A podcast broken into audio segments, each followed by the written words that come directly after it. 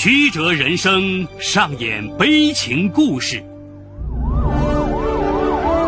法理无情敲响警钟长鸣。梁辉说法。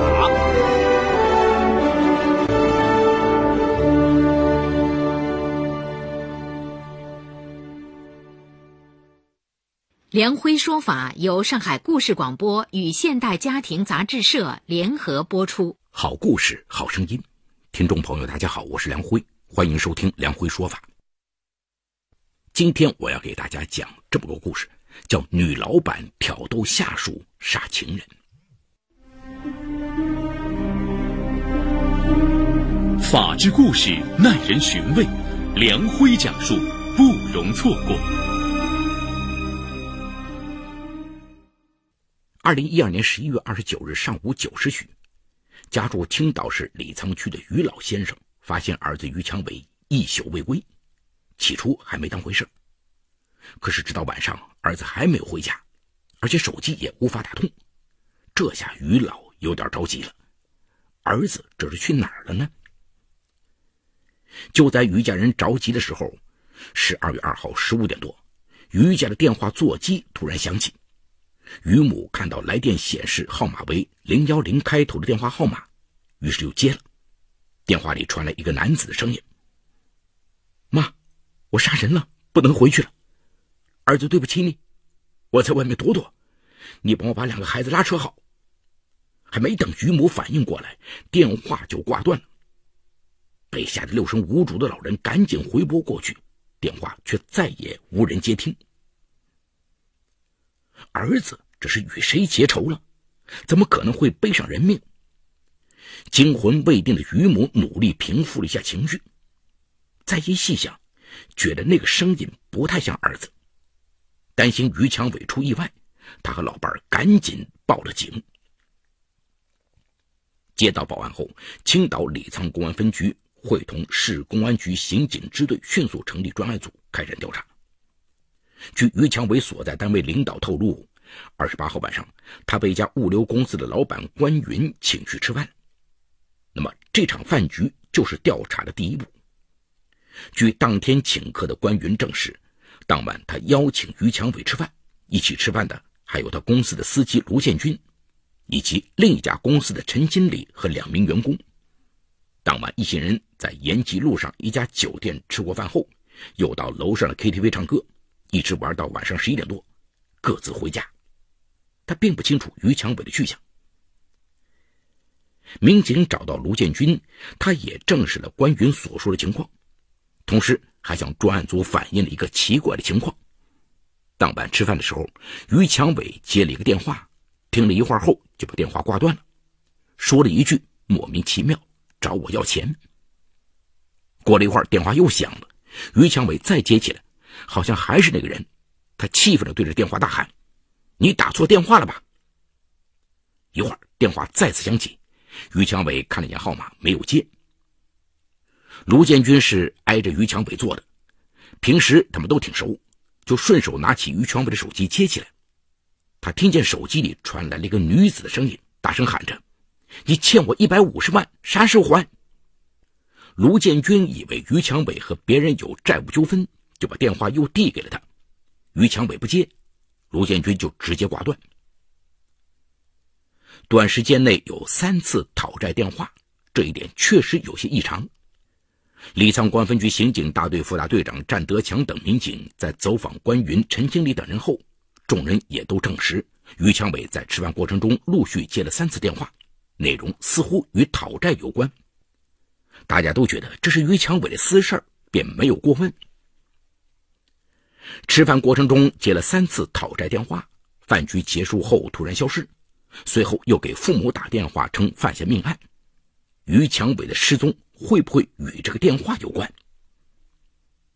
民警调查发现，当晚宴席的时段，于强伟的手机只接听了这三个电话，号码归属地为北京。进一步调查之后，民警奇怪的发现，这个号码当年七月份开通。但只拨打过这三次电话，之前和后来都没有用过。换句话说，电话就是专门为找于强伟准备的。这个电话肯定有问题。正当民警准备展开全面侦查时，于老先生于十二月三号突然接到了于强伟的短信：“爸，我被高利贷骗了，借了一百五十万，现在变成四百多万，正在被人追杀，你们要照顾好孩子。”民警一查，该号码也仅发过这一条短信。你和我妈要注意身体，不用担心我，我在外面很好。等过段时间没事了，我就回去。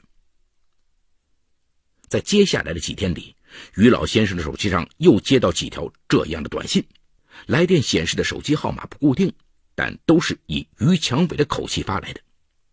短信内容虽然每条都不太一样，但总体来说都是在表达一个意思：他在外面躲债很安全。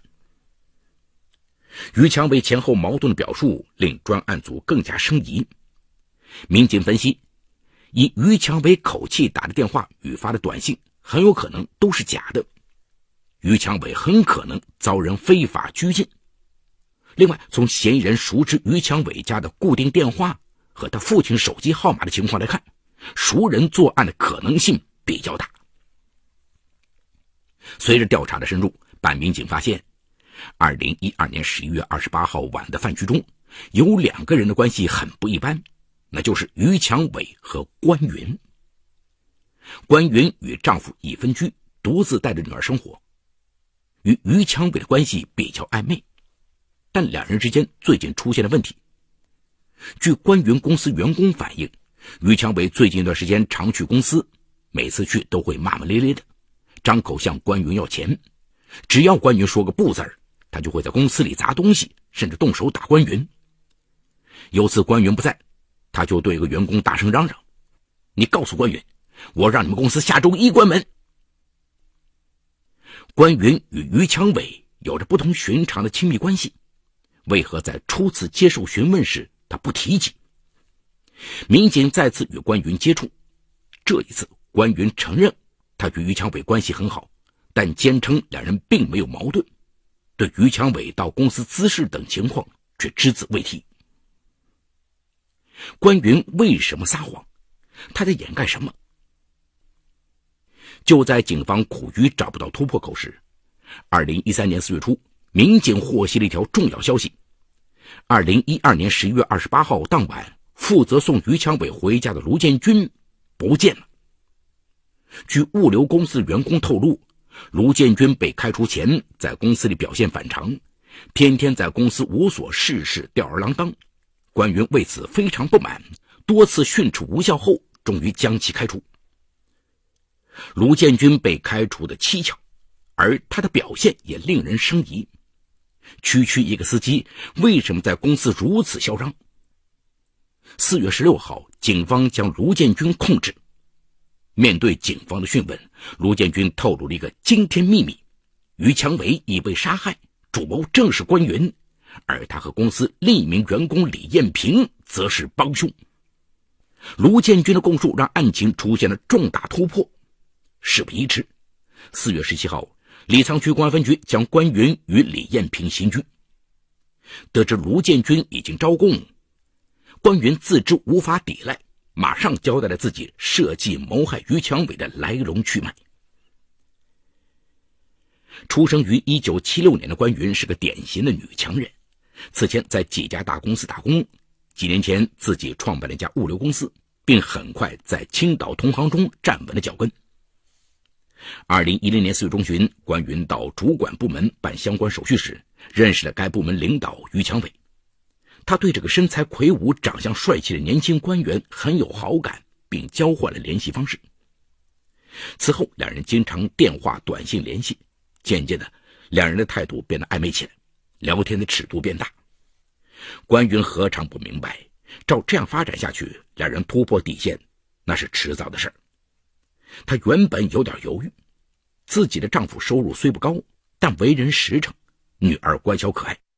她不想让美满的婚姻因为自己的不检点而出现裂痕。但好强的她同时也明白，一旦获得了主管部门的强力支持，肯定能够让事业锦上添花。在权衡了便利之后，关云最终选择了与于强伟相好。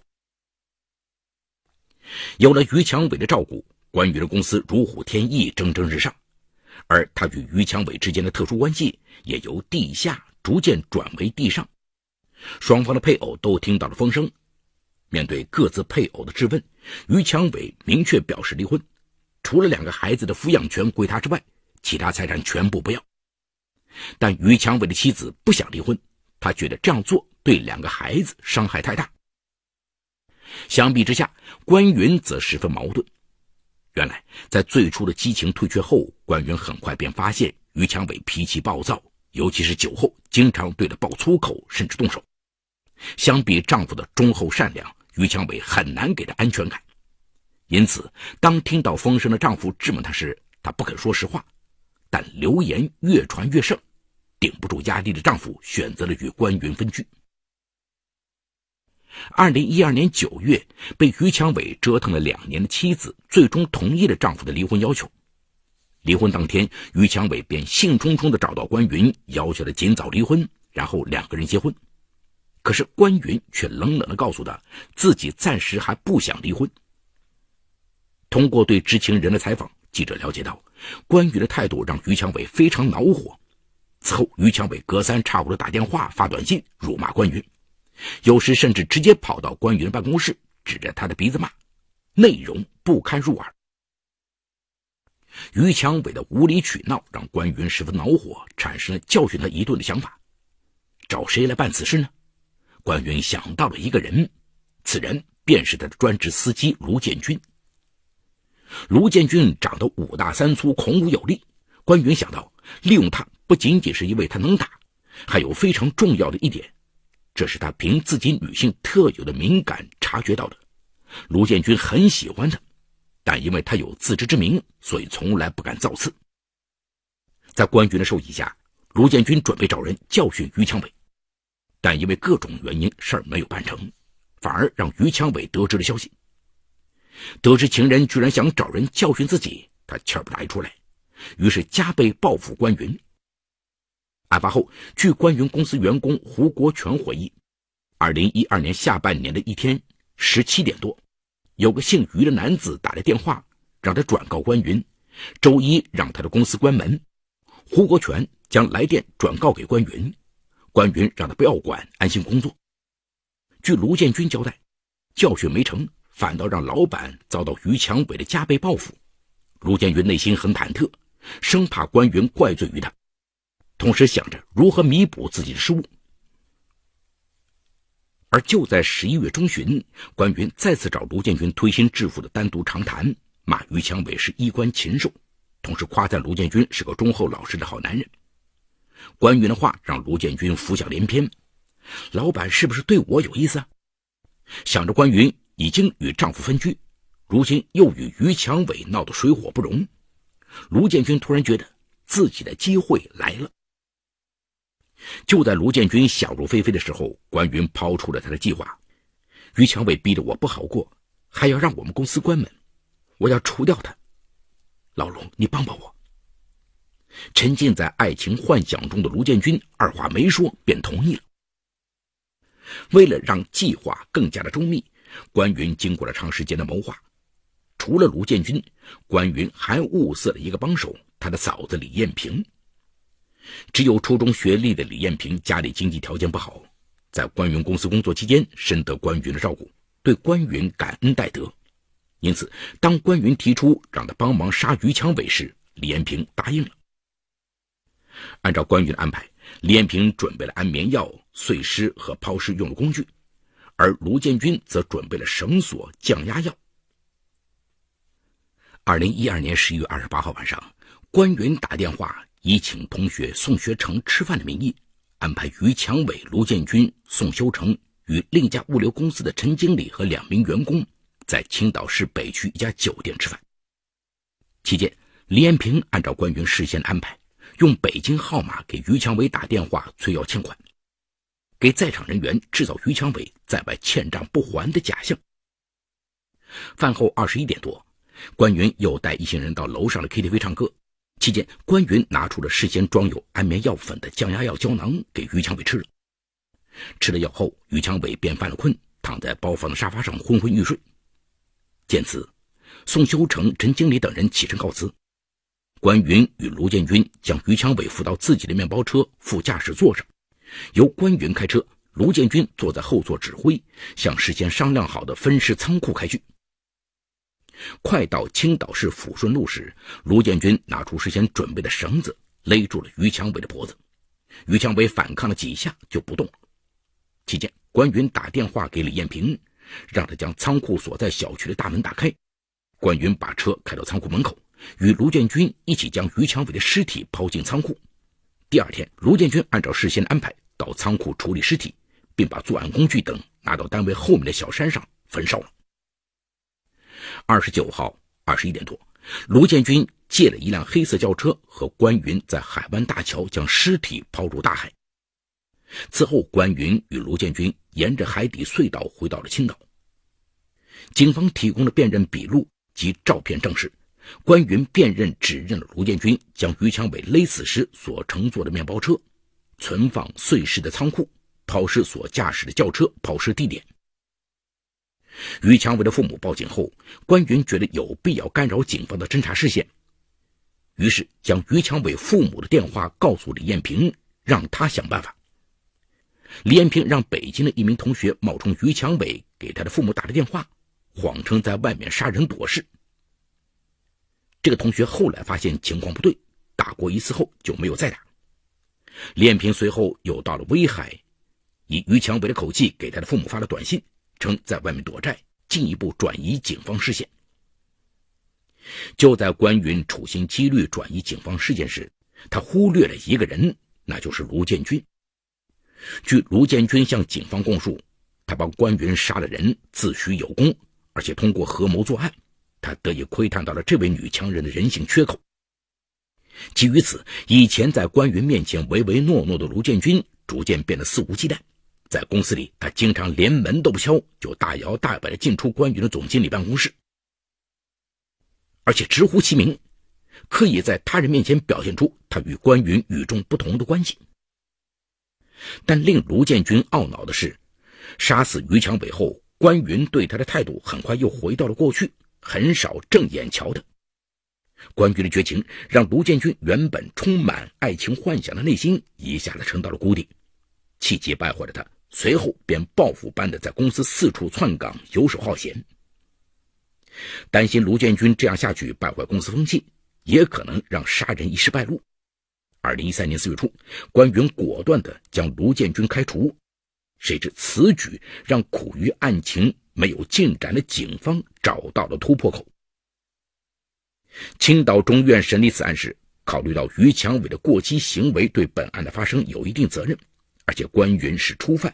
积极赔偿被害人家属经济损失，故于二零一四年五月五号作出判决，判处关云有期徒刑十五年，卢建军被警方以非法拘禁罪传唤期间主动交代公安机关尚未掌握的故意杀人罪视为自首，被判处有期徒刑十四年。李艳平系从犯，被判处有期徒刑五年。好，故事说到这儿就告一段落。故事中。单德强、胡国权、宋修成为实名。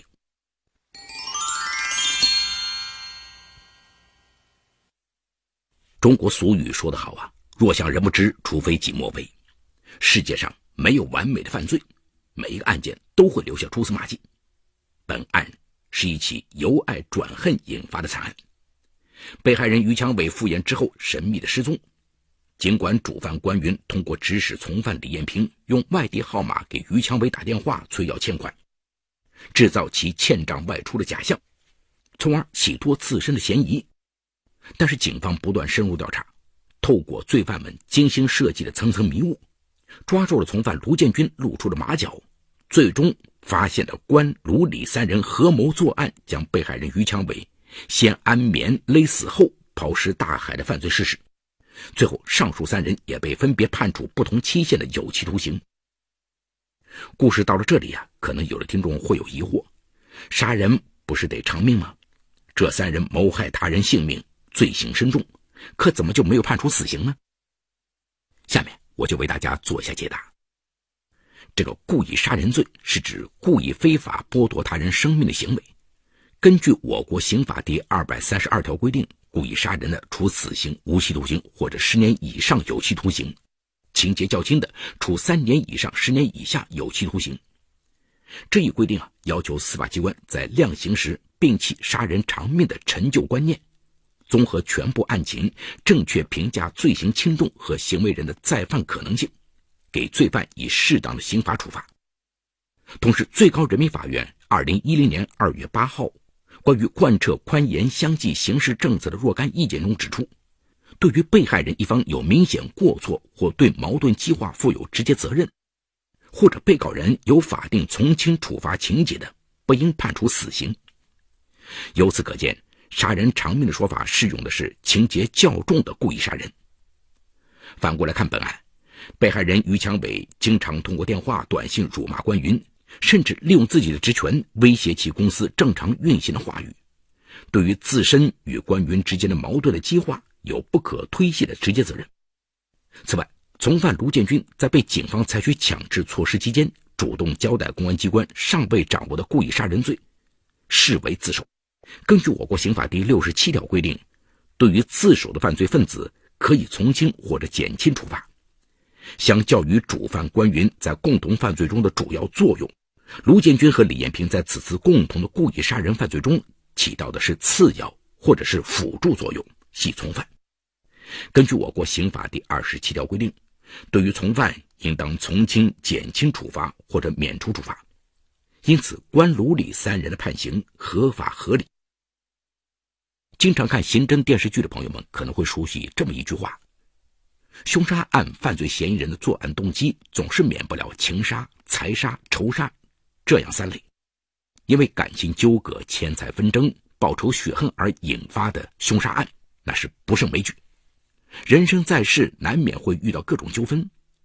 我们并不呼吁大家不切实际的站在世界中心呼唤爱，也不鼓励大家诉诸害人害己的武力犯罪。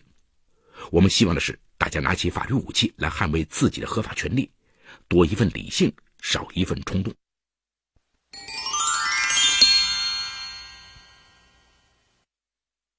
好，感谢闸北区人民检察院为本次节目提供的帮助。本次节目编辑主持梁辉。后期制作王文琪，监制赵杰、张建红。感谢您的收听，我们明天再见。说法解律，民法析理，关注民生百态，记录法治进程。大家好，我是梁辉，欢迎收听梁辉说法节目。现在，请您发送“阿基米德”四个汉字到幺二幺幺四，获取下载链接，并关注梁辉说法节目。我们将与你在线下进行零距离的互动，欢迎你们的加入。